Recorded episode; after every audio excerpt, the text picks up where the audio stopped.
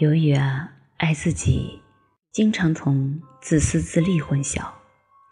自私自利的人呢，认为他是爱自己的，将爱自己与自私自利等而视之，爱自己因此被视为不道德。在这里，我想更详细的描绘一下自私自利的人，以便避免这一混淆。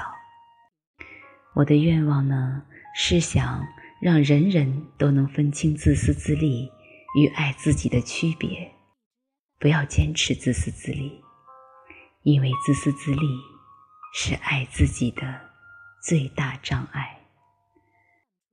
而对于那些担心、关心和重视自己就是自私自利的人来说，认清爱自己与自私自利的区别更为重要。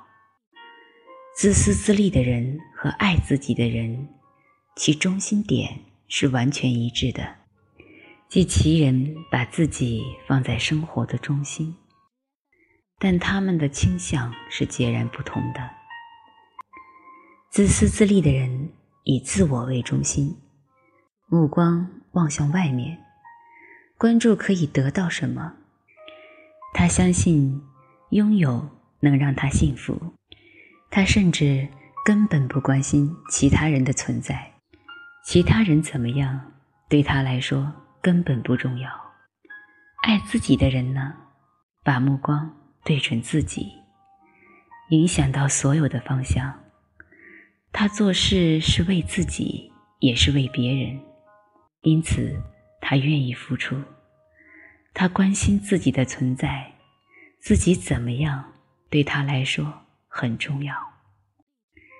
人是怎样变得自私自利的呢？在我们这个时代，大多数人或多或少的被教育成了自私自利的人。作为未来的自私自利者，我们童年时学会首先关心自己的利益，几乎只以自我为中心，而没有真正的认识自己。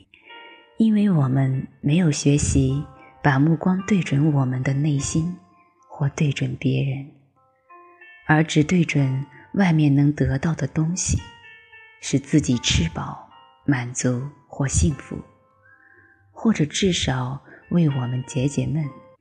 别人的愿望和需求很少放在我们眼里，即使在同家人的共同生活中。我们也没有学习，为了我们的家庭，我们生活于其中的集体，力所能及的做点事。我们学到的主要是先为自己做点什么，有时甚至不考虑别人。此外，我们还学习首先重视自己的成绩，这一点在幼儿园和学校里不断的得到加深，因此。我们学互相互竞争，而不是重视我们所在的集体的整体成绩和利益，以及培养对此的兴趣。我们越来越多的只注意个人的利益，不关心世界的其他部分。大部分环境灾害都可以归因于人们的这种行为。另一部分人被引导或多或少的否定自己。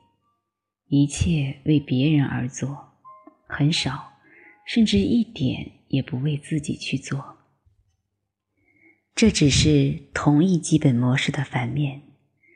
这类人也没有学习看清自己和满足自己真正的需求。例如，一个护士看不到他需要给人治疗，不管是哪种形式，他只看到外表的疾病。只想从外面消除它，为此他认可自己，也期待得到外界的认可。当有人拒绝他的帮助时，他几乎不能忍受。这些人为了得到爱或承认，做的很多，虽然很少是无私的付出，但比起纯粹的自私自利者，他们为别人做的。还是更多。即便是一位看上去很无私、为家庭无所不做的母亲，操纵他的也是想要得到外界认可的强烈愿望。通过将自己和家庭强烈的等同起来，他的自我得到扩展。我要好成绩，我要成功等。他自己需要这样，他也经不起批评。在我们的社会里的许多人。为我们做出了榜样之后，即使表现形式不同，我们的这一观念也越来越加强了。只为自己谋福利，既然每个人都这样，我们为什么要不一样呢？那样很傻。我们心里想到，一个自私自利者就这样诞生了。这样做有什么后果呢？自私自利者的人生哲学是什么呢？自私自利者把注意力主要集中在自己身上，变本加厉地将别人排除在他的生活之外，别人某种形式上对他有用的时候除外。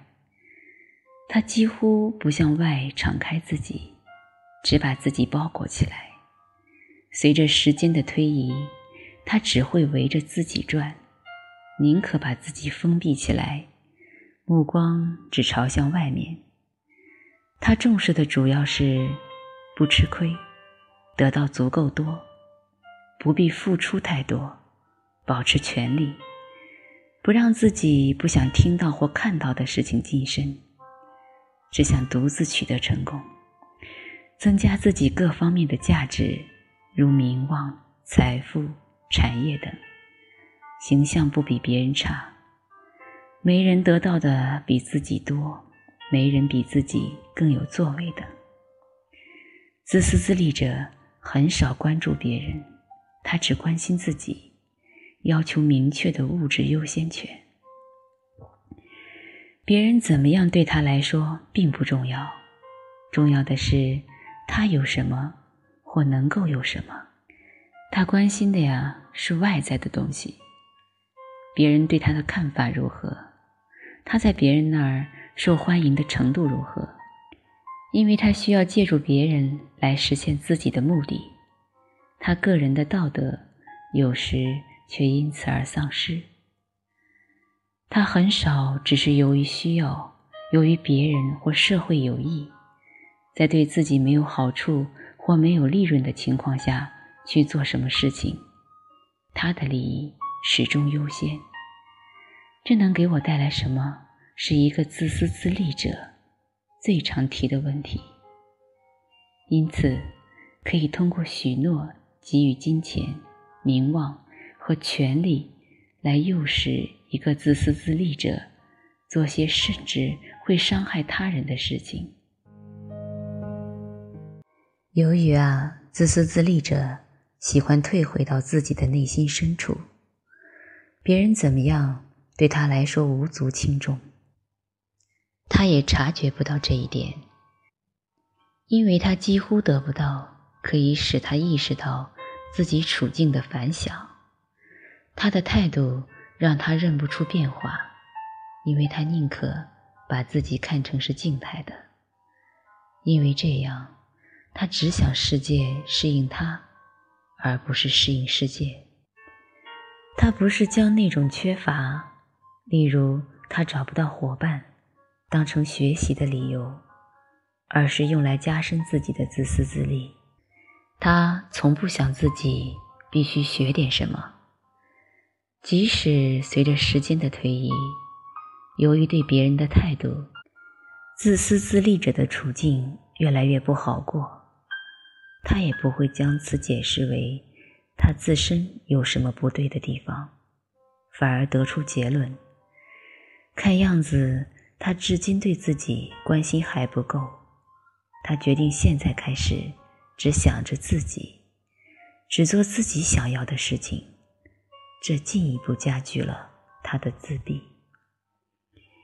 由于十分着迷于自我，自私自利者强烈认同这一点。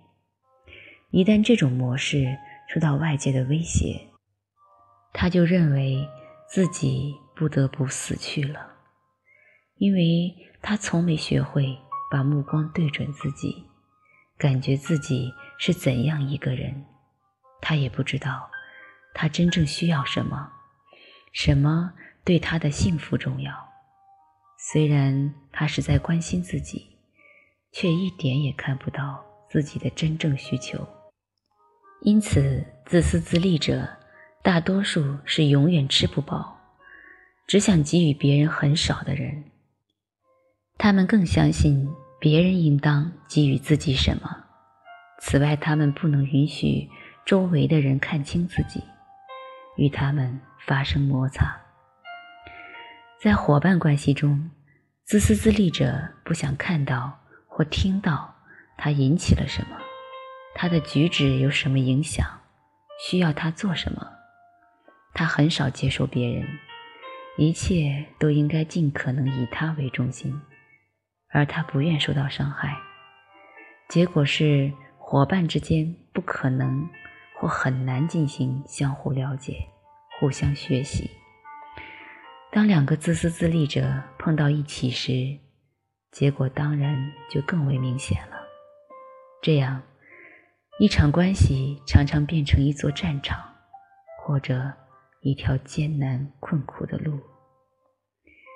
当一个自私自利者的交往失败后，因为没有学习，所以迟早注定要失败，他就自以为是的劝说自己，与这些人打交道。就是不行，因为他为此找出一百个理由。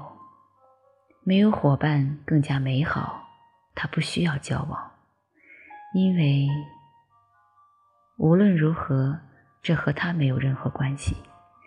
他就以这样的方式更加远离人群，越来越多的这样布置自己的生活，不再需要任何关系。